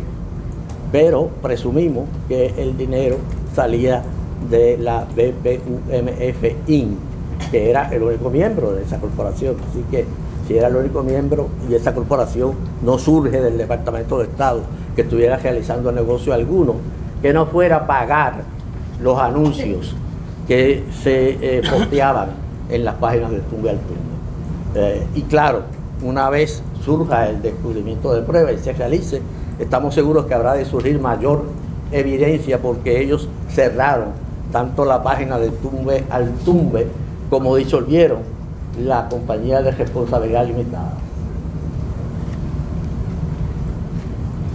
También estamos viendo y rastreando que estas dos, varias de las compañías subsidiarias donde Denise Balón era la eh, jefa financiera de operaciones, también tuvieron, hay facturas que Luma los contrató. Por, eso es que usted pregunta, ¿y por qué llegamos a Luma? Porque hay facturas y eso salió de la investigación cameral, donde eh, Quanta eh, Solution y, y Quanta Pipeline fueron contratados en el proceso de transición por Luma. Entonces, ¿de dónde sale el financiamiento de este tipo de páginas? Y estamos hablando de financiamiento de miles de dólares cuáles son los, los, planteamientos que constituyen difamatorios y que, dañan la reputación de usted, de la UNIER? ¿Cuáles son específicamente? Bueno, de su faz, de su faz las cosas que ponían eran difamatorias. Pero es que quisiera escucharlo a él porque como él sufre los daños... ah, bueno, está en la demanda, pero no hay problema. Bueno, toda la campaña publicitaria que hicieron contra mi persona era falsa. Primero, el, las acusaciones de actos de sabotaje o de responsabilidad de actos de sabotaje, las acusaciones sobre la responsabilidad que tiene el autiero de este servidor sobre la quiebra de la autoridad y la mala administración que tuvo la autoridad, el señalamiento de Jarapillo. Jarapillo. Jarapillo, que continuaron corriendo en las redes, creando un odio y una, y una situación hacia mi persona, amenazas que a raíz de eso pudimos sufrir por ejemplo, un solo ejemplo que tenemos reciente, chorro de hijo de póngase a trabajar pum, de porque son tan tráfalas, Jaramillo, te deseo que te pudra en el infierno, jodido. cabrón, ocho meses perdió este, eh, su mala voluntad, llevan 60 años robándose hasta los clavos de la cruz. Luma y ustedes son unos pillos y unos cabrones. No tenga, no tengo redes, mi nombre es fulano de tal, Jaramillo, estoy loco por verte de frente. Y eso es un ejemplo de muchos que por años tuvimos, ¿verdad? Este, viendo, no reaccionando, este, la acusación de que uno, se, que, uno, que uno le cobra a la autoridad 250 mil en salario cuando eso es falso. Un momento dado que también será parte del descubrimiento de prueba, las paquinadas que hubieron frente a la autoridad casualmente en este proceso, donde ponían que yo me ganaba, yo, yo soy el funcionario que más, más aumento tuvo de acuerdo a la propaganda difamatoria. Primero van a 100 mil, 150 mil, ya voy por 250 mil dólares, de acuerdo a esa campaña difamatoria pero sobre todo el daño que también ocasionó a, que, y el odio. Fuerte, esto es una situación trascendental. Yo creo que había el momento de había que actuar. Este, el hecho que uno sea llamada figura pública no puede ser sinónimo de que las diferencias en opiniones se conviertan de forma eh, planificada, consensuada, en crear hacia la persona porque pone en riesgo la seguridad de uno en la calle. Y cuando dije que en la primera etapa estaremos mirando otros, porque aquí hay personas detrás escondidas de esto, que repiten, que uno cree que repiten las cosas de forma esporádica, no, es que es parte del esquema. Es parte del esquema. Que otras figuras públicas. Otros, otros, otras personas que a lo mejor pueden ser mantenedores de programas, de radio, los llamados analistas, que lo hacen a lo mejor de forma, uno cree que es espontáneo, es casual, pero cuando tú vas muriendo, no es una casualidad ni una espontaneidad. algo bien planificado de seguir dañando y creando odio, ataques cibernéticos, el bullying cibernético hacia nuestra persona. ¿Y saben cuándo van a radicar esa segunda demanda? Pues será parte de la evaluación de descubrimiento de prueba que, se, que, haya, pero no vamos a dudar si hay que enmendar la, la demanda, incluir todas aquellas personas que podamos demostrar, eh, nosotros no vamos a hacer lo que ellos no hicieron a nosotros. vamos a llevar casos sólidos como este para poder detener este tipo de ataque que se ha convertido en el diario vivir aquellas personas que difieren de, de, la, oficialidad del gobierno, por ejemplo, o de la oficialidad de un partido, por ejemplo. Fíjense que un detalle importante, la persona residente de BM, eh, BMPUS, este, BPUMF, LLC, una persona que se alega que tiene acceso directo a contratos de relacionistas públicas del gobierno actual. No cualquier persona, y usted conocen, asume contratos con el gobierno, que no sea persona muy cercana al gobierno. Ya ustedes escucharon, la demanda es relacionada a aquella organización que se llamaba Tumba el Tumbe y que difundía información en contra de la UTIER y a favor del contrato de Luma. ¿Qué terminará ocurriendo con esta demanda pendientes a la red informativa? Presentamos las condiciones del tiempo para hoy. Hoy martes. Una combinación de la baja presión en los niveles altos y humedad que proviene de una onda tropical que se aproxima resultará en tiempo activo, mayormente en la tarde. Inundaciones urbanas y de riachuelos son probables. En el agua, el viento estará generalmente del este de hasta 15 nudos, con vientos de alrededor de 20 nudos en zonas localizadas. Esto mantendrá oleaje picado. Se espera oleaje por debajo de 5 pies.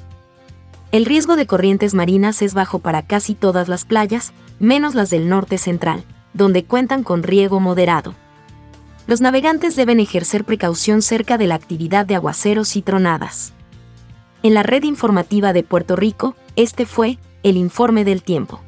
La red le informa. Señores, regresamos a la red le informa, el noticiero estelar de la red informativa edición de hoy martes. Gracias por compartir con nosotros la Asociación Puertorriqueña de profesores universitarios denunció lo que calificó como falta de acción por parte de la Administración Central de la Universidad de Puerto Rico en fiscalizar la otorgación de un contrato de digitalización de documentos en el recinto de ciencias médicas que ascendió al costo de más de un millón de dólares y cuya única tarea era simplemente quitarle las grapas a los documentos. Pues según denunció el gremio en conferencia de prensa, una investigación interna realizada por la Oficina Legal del recinto y su directora interina Cristina Párez encontró que la empresa Innovative Consulta no realizó tareas que se suponía debía de cumplir y la compañía es de nada más y nada menos que de un ex candidato a la alcaldía de San Juan en primarias por el Partido Nuevo Progresista. Vamos a escuchar lo que ocurrió en conferencia de prensa. La Junta Nacional de la Asociación Puertorriqueña de Profesores Universitarios demanda explicación sobre desembolsos efectuados ascendentes a cientos de miles de dólares por servicios que no, se recibieron o se recibieron de manera parcial en el recinto de ciencias médicas de la Universidad de Puerto Rico. Estos desembolsos implican a la compañía Innovative Consultants Associates incorporada, incorporada contratada para la digitalización de documentos en el referido recinto. Como directores oficiales de la compañía incorporada en el 2017 aparece el señor José Sullivan Galio y el señor Harvey Santos Rivera. Según consta en la información obtenida por la APU el 12 de marzo del 2020, se suscribió un contrato con Innovative Consultants por 385 mil dólares por servicios conducentes a la digitalización de documentos. Este contrato fue enmendado el 8 de marzo del 2021 por 416.800 dólares adicionales para una cantidad total que podría ascender a 1.186.800 dólares. Aparentemente los únicos servicios obtenidos por el recinto de ciencias médicas a, la, a raíz de estos contratos fue la remoción de grapas de algunos documentos. La investigación efectuada en septiembre del 2021 por el personal de la Oficina de Asesoría Legal del Recinto de Ciencias Médicas identifica que el mismo personal de la firma contratada, Innovative Consultants, al igual que personal directivo de las oficinas de Capital Humano y Sistemas de Información del Recinto de Ciencias Médicas, indicaron, y cito, que no era posible proceder con el proceso de digitalización de estos documentos y cierro la cita. Sin embargo, el entonces decano de interino de Administración del Recinto de Ciencias Médicas, el señor Manuel Colón Pérez, conocido en el ámbito político del país como Palomo, porque fue candidato en primarias a la alcaldía de San Juan, y su decano asociado, el señor Hamilton Cruz Rosa, emitieron sin problema alguno pagos por las facturas que se presentaban. Como resultado de la investigación realizada por la Oficina de Asuntos Legales del Recinto de Ciencias Médicas, se producen referidos en diciembre del 2021 solicitando auditoría sobre estas transacciones. Se le envió referido a la Oficina de la Contralora, a la Oficina de Ética Gubernamental, al Departamento de Justicia y a la Oficina de Auditoría Interna de la Junta de Gobierno de la Universidad de Puerto Rico. Al evaluar toda esta información, nos preguntamos en la APO, ¿qué ha pasado durante estos 10 meses de completo silencio por parte de las agencias concernidas? ¿Qué criterios se utilizan en estas agencias para iniciar estas auditorías? ¿Qué pasó con los procesos para garantizar la efectividad administrativa y la supervisión del cumplimiento con los elementos mínimos de una sana administración de fondos públicos? Con esta preocupación nos dirigimos a la Administración Central y a la oficina del presidente de la OPR, que alberga la Oficina de Auditoría Interna de la Junta de Gobierno que recibió este referido. En la reunión con el doctor Ferrao Delgado, la APU entregó copia de los referidos que obtuvimos y planteamos nuestra inquietud por saber si la oficina de auditoría había iniciado una investigación respecto al referido que recibieron. Nos preocupa que una de las personas mencionadas en estos documentos autorizando desembolso, el señor Manuel Colón, anterior decano de administración del recinto de ciencias médicas, es actual director de la Oficina de Recursos Humanos de la Administración Central y miembro de la plantilla de confianza del doctor Ferrao. A la fecha de esta comunicación no hemos recibido ningún tipo de comunicación de parte del doctor Ferrao sobre el estatus de este referido. En la Universidad de Puerto Rico se tienen que establecer mecanismos y procesos que adjudiquen responsabilidad a los gerentes por sus decisiones y desempeños. Además, el gobierno tiene la responsabilidad de investigar y llevar hasta las últimas consecuencias a aquellos empleados que malversen fondos públicos, de así probarse que lo han hecho. Queremos enfatizar que, contrario a lo mencionado por el secretario de Hacienda, el señor Francisco Pared, la corrupción ocasionada por el oportunismo político partidista y los recortes presupuestarios es lo que está llevando al colapso de la UPR. La APU demanda que se le dé seguimiento a la solicitud de auditoría enviada a estas agencias por el recinto de ciencias médicas y que se remueva al señor Manuel Colón Pérez de su cargo como director de la Oficina de Recursos Humanos de la Administración Central y de cualquier relación con la Universidad de Puerto Rico. Doctora Horta. Eh, nos parece muy importante el hecho de que durante todo este proceso que se implica eh, en esta, o sea, hace referencia en esta investigación, coincide con eh, la pérdida de la acreditación de nuestro programa de neurocirugía. Este es un elemento muy importante porque establece la laxitud y la, y la poca responsabilidad de las prioridades y las decisiones que se estaban tomando en el recinto durante las administraciones pasadas. Se identifica también las consecuencias directas de esas irresponsabilidades que no nos cabe duda que estuvieron eh, predicadas en elementos político-partidistas en términos de eh, eh, pérdida de acreditación que impacta en la salud en el país.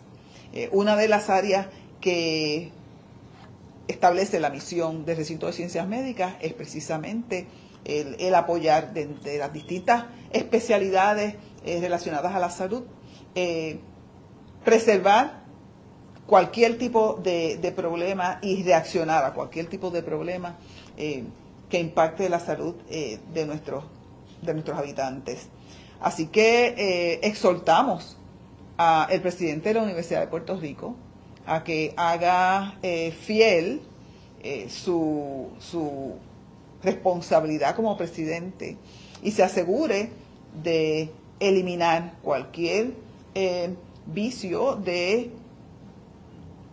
conflicto de interés, cualquier elemento que hable a unos desempeños problemáticos de su director de la Oficina de Recursos Humanos, el, director de la Oficina de Recursos Humanos de la Universidad de Puerto Rico, em, y que responda a este tipo de señalamientos que se están, eh, que aparecen en estos referidos. Fueron referidos que se presentaron hace más de 10 meses a cuatro agencias gubernamentales. Una de esas agencias está precisamente en Administración Central, dentro del organigrama de eh, Presidencia y la Junta de Gobierno. Como poco, una llamada para investigar qué ha pasado con respecto a este referido y si no ha pasado nada y de inmediato activarlo, eso es como poco lo que debe haber eh, sucedido en este proceso desde que le traímos advenimiento al presidente de esta situación. No hemos recibido ningún tipo de comunicación al respecto, así que presumimos que no se ha hecho absolutamente nada. Expresiones de los principales dirigentes de la Asociación de Profesores Universitarios, de hecho, sobre este mismo tema y tras recibir los señalamientos en torno a la otorgación de este contrato, el presidente de la Universidad de Puerto Rico, Luis Ferrao, confirmó que la institución está investigando la denuncia y que está en espera de su conclusión para tomar acciones disciplinarias necesarias. Pero en efecto confirmó que se investiga esta transacción que aparentemente a Manuel Colón Pérez, conocido como Palomo, que fue candidato primarista para la alcaldía de San Juan por el Partido Nuevo Progresista en el 2020, le dieron casi un millón de dólares por quitarle las grapas a los papeles. ¿Qué va a terminar ocurriendo? Pendientes a la red informativa. La red le informa. Vamos a una pausa cuando regresemos. Hablamos sobre las reclamaciones de lo que tiene que ver con ayuda a FEMA. ¿Qué pasa si lo deniegan? Hay acciones legales que se pueden tomar en su contra eh, por eh, dar algún tipo de información falsa o hay acciones que usted puede tomar legalmente hablando en contra de FEMA porque le denegó. Hablamos de eso luego de la pausa, regresamos en breve. La red le informa. Señores, regresamos a la red le informa, el noticiero estelar de la red informativa. Gracias por compartir con nosotros. Muchas personas se han cohibido de pedir ayuda a FEMA en este periodo de Fiona por las malas experiencias que vivieron en María, sobre todo lo que tiene que ver con la entrega de documentos, títulos de propiedad, etcétera, etcétera. Las cosas cambiaron. Y sobre el particular, el subdirector de Servicios Legales de Puerto Rico, el licenciado Alejandro Figueroa, orienta a la ciudadanía en entrevista con Ayola Virella de Metro, pues dice que ahora hay más oportunidades para aquellos que tal vez no pudieron recibir ayuda en María porque tenían alguna situación documental que les afectaba con la agencia federal. Sí, eh, gracias por la oportunidad. Como saben, el huracán María fue el desastre eh, natural, el, fenómeno natural más grande eh, y con más daños causados en la historia moderna en Puerto Rico en los pasados, los años recientes, ¿verdad? En los pasados años. En aquel momento, eh, muchas personas, básicamente, eh, al solicitar las ayudas ante FEMA, ante la, la, asistencia que provee FEMA, se vieron con el obstáculo de que, para efectos de la agencia, eh, la documentación o la información que tenían estas personas para demostrar que eran los dueños de la propiedad, pues la reglamentación federal de FEMA, que se ríe por el Stafford Act, pues era un poco incompatible y eso era eh, en términos generales porque en Puerto Rico rige el Estado de Derecho Civil, Código Civil, y mientras en Estados Unidos y la reglamentación eh, de FEMA, pues es la reglamentación eh, federal. Y a veces hay una incompatibilidad en cuanto a eso. El, el common law, básicamente en Estados Unidos. Y recordarán que había muchos problemas para demostrar, por ejemplo, título. FEMA le exigía a las personas tener el título de la propiedad. Y hay muchas personas que no tenían un documento como tal que dijera título de propiedad. Pero aún así seguían siendo dueños de la propiedad, porque el registro de la propiedad en Puerto Rico es voluntario, eh, solamente da publicidad, ni da ni quita derecho. Solamente se utiliza para inscribir propiedad horizontal, hipotecas eh, y uno que otro derecho adicional, pero realmente ni da ni quita derechos el que la casa esté o la propiedad esté inscrita.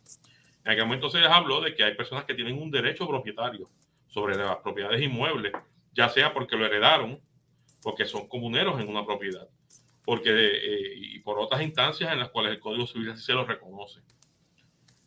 Eh, lo que hemos estado escuchando entonces es que FEMA, para el, el, el, huracán Fiona, flexibilizó los requisitos para demostrar título y permitió otra serie de documentos para que las personas puedan demostrar, ya sea que son los dueños, o sea, eh, ownership, como le dicen en el término inglés, o occupancy, que es que viven la propiedad no necesariamente como dueños. Eh, por ejemplo, tener escrituras de compraventa, escrituras de hipoteca, serían documentos que se permitirían para demostrar que uno es dueño de una propiedad.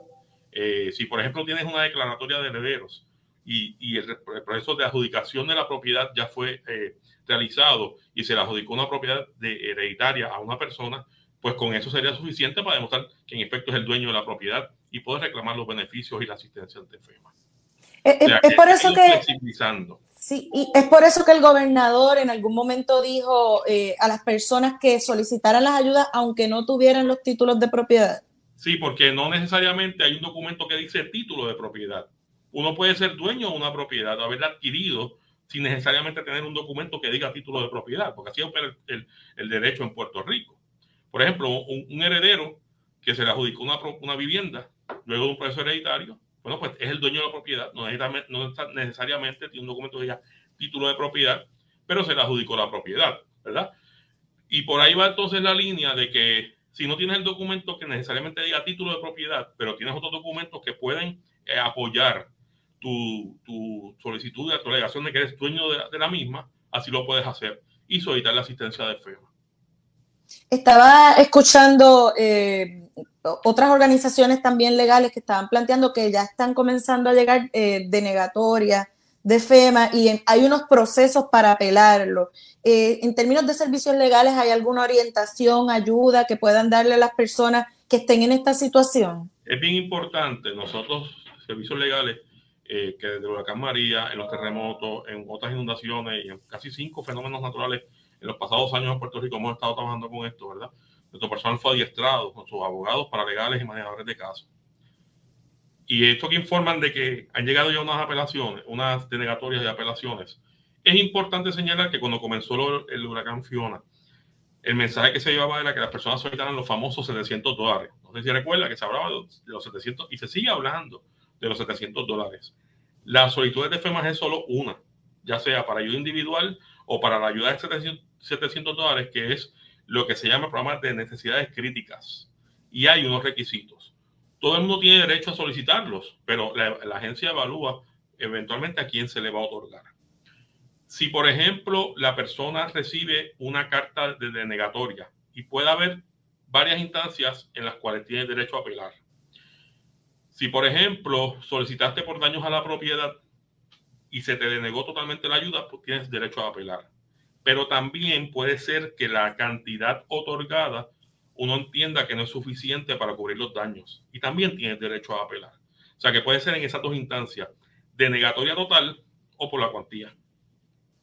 Es importante que las personas conserven evidencia del daño, por ejemplo, las fotos del daño que la propiedad sufrió. Y si ya incurrieron en gastos de repararla, por ejemplo, compra de materiales, eh, gasto de mano de obra para reparar los daños, eso es evidencia para demostrar que en efecto, producto del, del fenómeno natural, se eh, incurrió en unos gastos para repararla, eso sería evidencia, ¿verdad? Pero también es importante que las personas conserven todos los documentos de manera segura, porque luego del proceso de apelación, que hay 60 días luego de la carta donde deniegan o donde la cantidad que adjudican es insuficiente para apelar, y es por escrito. ¿Está bien? Eso es importante que la gente lo sepa. Pero hay unos procesos posteriores que se llaman los recobros, que hace, no sé si recuerdas, hace unos años se habló también de que se estaba recobrando. Y es importante que las personas conserven toda la evidencia, desde fotos del daño, si tienen videos, si tienen eh, recibos de, de gastos incurridos en materiales, equipos y mano de obra. Porque si viene una apelación, eso sería también evidencia. Pero posteriormente, eh, FEMA puede hacer auditorías y entonces empieza a, a enviar cartas de recobro, de las cuales también se puede recurrir. Y esa es la evidencia para demostrar, no, mire, usted me otorgó esta cantidad de asistencia, yo gasté esto en mano de obra, en equipo y materiales, y es para hacer mi casa nuevamente habitable, segura y salubre. Muy importante que al iniciar este proceso, si las personas tienen un seguro privado, hagan la gestión con su seguro privado, porque FEMA no es un seguro privado. FEMA es un seguro que viene a eh, colocar a la persona en una condición de que la casa o la propiedad sea eh, segura, habitable y salubre pero no es el seguro primario. Si usted tiene un seguro primario, tiene que hacer la gestión primero con su seguro primario. Y esto ocurre en muchas personas cuando están hipotecadas, que tienen el homeowners, que la hipoteca te paga con el homeowners, y personas que aunque no tengan la casa hipotecada, pagan algún tipo de seguro de propiedad. Así que hagan esa gestión primero porque es de los requisitos que le va a pedir FEMA para eh, em, continuar el proceso de procesar su solicitud de asistencia. Eh, esas auditorías que habló, eh, que habló en la, ahora, eh, y los recobros, ¿hasta cuánto tiempo puede pasar para que FEMA audite y recobre? ¿Hay algún límite o eso queda abierto? Estamos viendo casos de 8, 10, 12 años, ¿sabes? O sea, estamos, ahora mismo te puedo decir que estamos viendo asuntos hasta del huracán, de la tormenta huracán Jean. Ellos usualmente envían una notificación primera, pero después la pasan al Departamento del Tesoro. Y porque es importante que las personas conserven toda la evidencia y se preparen para todo esto porque esto pasa al Departamento del Tesoro y es una deuda con el gobierno federal que no se descarga en una quiebra. O sea, la persona no puede eh, recibir el beneficio de una quiebra si hay un recobro de FEMA, porque la deuda no se puede se llama descargar en ese proceso. Y incluso tenían la facultad para retener beneficios, por ejemplo, de salarios o hasta seguro social de las personas, porque es una deuda con el gobierno federal. Por eso nosotros somos bien, ¿verdad? Eh, queremos que las personas se eduquen y se orienten de todos los procesos para solicitar los beneficios.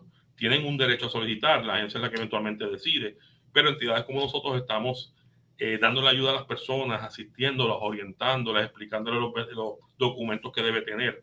Porque un proceso como esto implica llenar una solicitud, pero también tener una documentación que respalde esa solicitud para procesos posteriores. Por ejemplo, viene un proceso de inspección de la propiedad. En ese momento es que usted tiene que darle al inspector de la propiedad toda la documentación y todo lo que tiene para apoyar su solicitud. Está bien. Así que es, un proceso que puede comenzar hoy y con repercusiones a futuro a varios años posteriormente. Ya. Eh, licenciado, las personas que requieran mayor información, ¿ustedes tienen algún website donde puedan las personas dirigirse? Mira, nosotros tenemos 16 eh, oficinas alrededor de Puerto Rico. También tenemos el teléfono 1 800 981-5342 y el 728-5070. Ahí nos pueden llamar, se les hace una cualificación económica y se le puede orientar y referir a la oficina más cercana para servicios. También servicioslegales.org. Servicioslegales.org es la página en internet donde nos pueden acceder, eh, para y, contactar para, para servicios o asistencia que necesiten.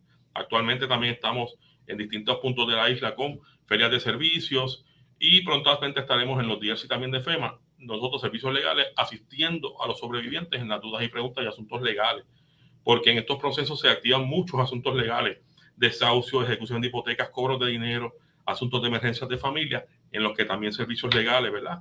Puede asistir, asuntos de educación, eh, comunidades, etcétera, que también los podemos asistir.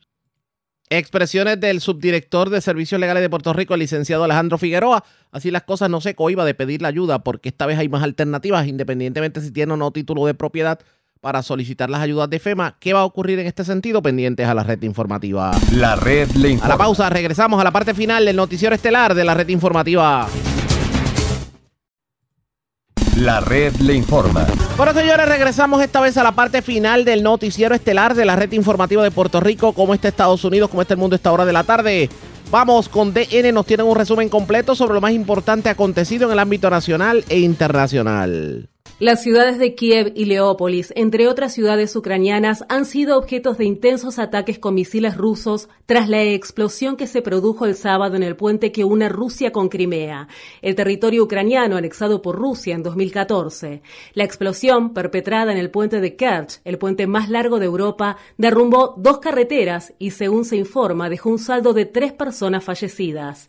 El presidente de Rusia, Vladimir Putin, responsabilizó a las fuerzas especiales ucranianas por el ataque, que calificó de acto de terrorismo. Los funcionarios ucranianos consideran que los bombardeos que Rusia perpetró a modo de represalia mataron al menos a 10 personas y afectaron diferentes infraestructuras en 12 regiones de Ucrania, lo que provocó que los residentes se quedaran sin electricidad y suministro de agua corriente. El domingo, la ciudad de Zaporilla, ubicada en el sureste del país, sufrió un bombardeo con misiles rusos que dejó al menos 13 personas fallecidas.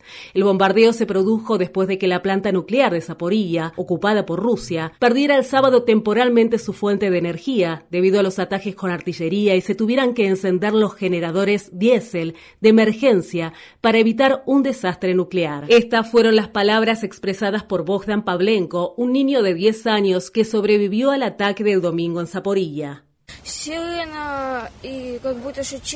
Escuché las sirenas y los gritos de una persona que estaba al lado mío. No había señal telefónica, fue horrible. Mi madre me puso bajo su brazo y yo después cuidé de mi hermano y mi hermana pequeños. La forma en la que la Federación Rusa está llevando a cabo todo esto, operación especial, no creo que esta sea una operación especial.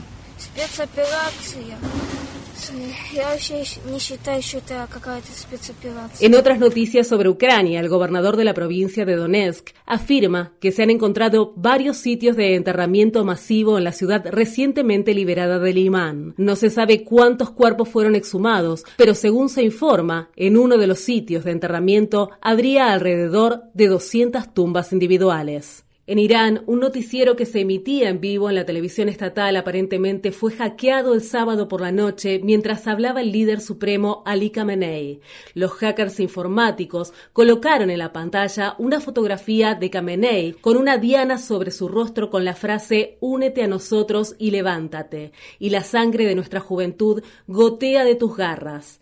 La imagen también mostraba las fotografías de tres mujeres que fueron asesinadas en las manifestaciones que recientemente se realizaron en Irán, así como las fotografías de Masa Amini, quien murió mientras estaba bajo la custodia de la llamada Policía de la Moral. La muerte de Amini ha provocado manifestaciones masivas no solo en Irán, sino también en todo el mundo. La organización Irán Human Rights afirma que al menos 185 personas han muerto en las recientes protestas, incluidos al menos 19 menores. En los territorios ocupados de Cisjordania, las Fuerzas Armadas israelíes mataron a cuatro jóvenes palestinos en tres ataques diferentes que se perpetraron durante el fin de semana. La víctima más joven fue Adel Ibrahim Daoud, de 14 años, quien fue asesinado a tiros cerca de la barrera de separación de Israel. El sábado, un soldado israelí recibió un disparo mortal en un puesto de control militar de Jerusalén Oriental. En otras noticias sobre los territorios ocupados, Israel acordó pagar 141 mil dólares a la familia de Omar Saad, un palestino estadounidense de 80 años que murió tras ser violentamente detenido por las Fuerzas Armadas israelíes en enero. Es sumamente inusual que las Fuerzas Armadas israelíes admitan haber actuado mal o compensen a las víctimas palestinas de sus crímenes. La Organización de las Naciones Unidas pide que se realice una investigación sobre la muerte de 15 personas migrantes que fueron encontradas el viernes en una playa del oeste de Libia.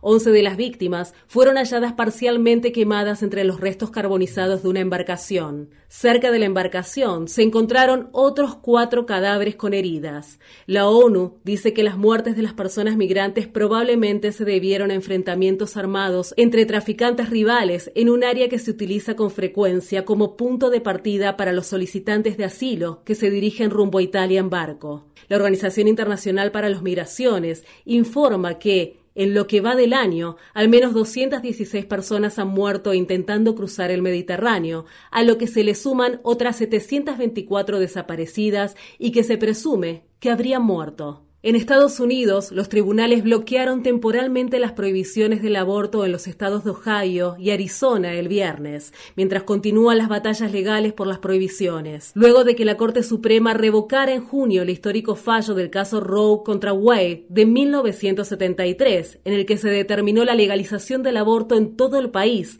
al menos tres estados han promulgado una prohibición casi total del aborto. En este contexto, miles de personas salieron a las calles el sábado para participar de las manifestaciones que se llevaron a cabo a nivel nacional y que fueron organizadas por la Marcha de las Mujeres en víspera de las elecciones de mitad del mandato que se celebrarán en noviembre. En la ciudad de Washington, D.C., los manifestantes marcharon hacia el Capitolio de Estados Unidos. Estamos aquí hoy porque mi sangre y mis lágrimas tuvieron que luchar para votar, tuvieron que luchar para conseguir el fallo de Roe en primer lugar.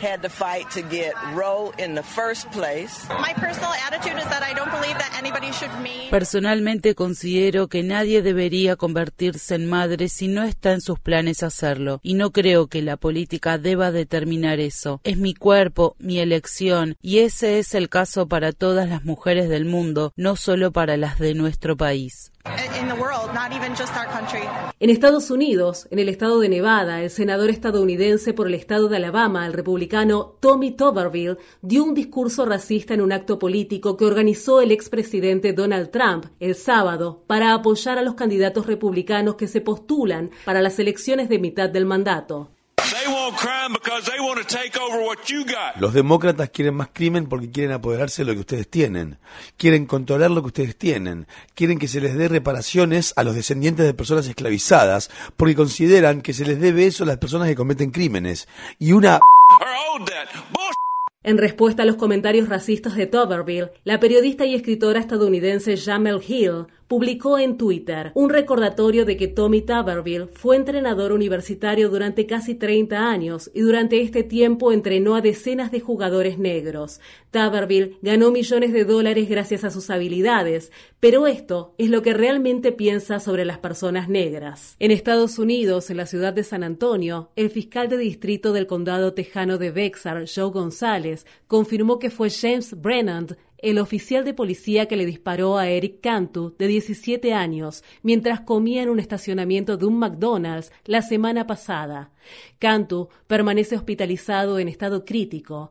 Brennan abrió fuego contra el adolescente momentos después de abrir la puerta del lado del conductor, a pesar de que Cantu no representaba ningún riesgo y estaba desarmado.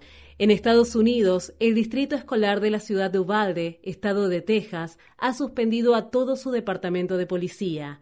La medida se produce al tiempo que las familias continúan exigiendo explicaciones sobre la respuesta fallida de la policía en la masacre del 24 de mayo, cuando un joven armado mató a tiros a 19 escolares y dos maestras. Los oficiales de policía que se encontraban en la escuela esperaron 77 minutos antes de confrontar al joven atacante. En Estados Unidos, un jurado del estado de Utah absolvió a dos activistas por los derechos de los animales que enfrentaban penas de prisión por rescatar a dos lechones enfermos de una granja industrial de la compañía Smithfield Foods en 2017. Esta es una gran victoria para los activistas en defensa de los derechos de los animales y la organización que participó del rescate, Direct Action Everywhere, que ha estado luchando para restablecer el derecho a rescatar a los animales que se encuentran en en peligro. Estas fueron las palabras expresadas por el activista Wang Jung, quien habló con periodistas y simpatizantes después del veredicto. Estaban estas dos hermosas criaturas que no merecían estar en una caja ni en el sufrimiento en el que vivían, y el jurado consideró lo mismo, así que estamos listos para el próximo rescate. En Estados Unidos, dos hospitales de la ciudad de Nueva York acordaron pagar 165 millones de dólares a 147 mujeres que acusaron a un ginecólogo de abuso sexual. El hospital Irving Medical Center de la Universidad de Columbia y el hospital New York Presbyterian anunciaron el acuerdo del viernes. Robert Haden entregó su licencia médica después de ser condenado en 2016, aunque no fue sentenciado a ninguna pena de prisión.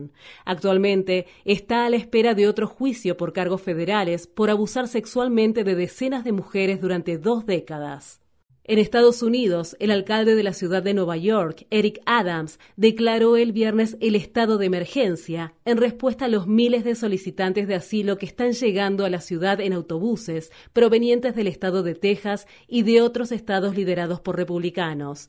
Desde abril, la ciudad de Nueva York ha recibido a más de 17.000 solicitantes de asilo que han sido trasladados en autobús desde la frontera entre Estados Unidos y México. Adams habló en una conferencia de prensa el viernes. Necesitamos que el gobierno federal y el estado de Nueva York nos proporcionen ayuda. La ciudad de Nueva York está haciendo su parte y ahora otros deben dar un paso al frente y unirse a nosotros. Necesitamos que nuestros socios a nivel federal promulguen ahora una legislación que permita que estos solicitantes de asilo trabajen legalmente. En Londres, miles de simpatizantes de Julian Assange formaron una enorme cadena humana alrededor del Parlamento británico el sábado para exigir la liberación del fundador de Wikileaks, quien actualmente se encuentra encarcelado. También se llevaron a cabo manifestaciones similares en otras ciudades del mundo, incluido Washington, D.C., donde los manifestantes pidieron al Departamento de Justicia que abandone sus esfuerzos para extraditar a Assange, quien enfrenta hasta 175 años de prisión en Estados Unidos por cargo de espionaje y hackeo de información por exponer los crímenes de guerra de Estados Unidos en Afganistán e Irak. Estas fueron las palabras expresadas por la esposa de Julian, Stella Assange, en Londres. Todo esto proyecta una sombra muy oscura sobre el gobierno británico, que no ha puesto un freno a esta situación. El gobierno británico debería hablar con sus homólogos en Estados Unidos para poner fin a este asunto de inmediato. Esto ya lleva tres años y medio y representa una mancha para el Reino Unido y para el gobierno de Biden. La red le informa. Bueno, señores, enganchamos los guantes. Regresamos mañana miércoles a la hora acostumbrada, cuando nuevamente a través de Cumbre de Éxitos 1530 de X61 de Radio Grito y de Red 93, que son las emisoras que forman parte de la red informativa, le vamos a llevar a ustedes resumen de noticias de mayor credibilidad en el país. Hasta entonces, que la pasen bien.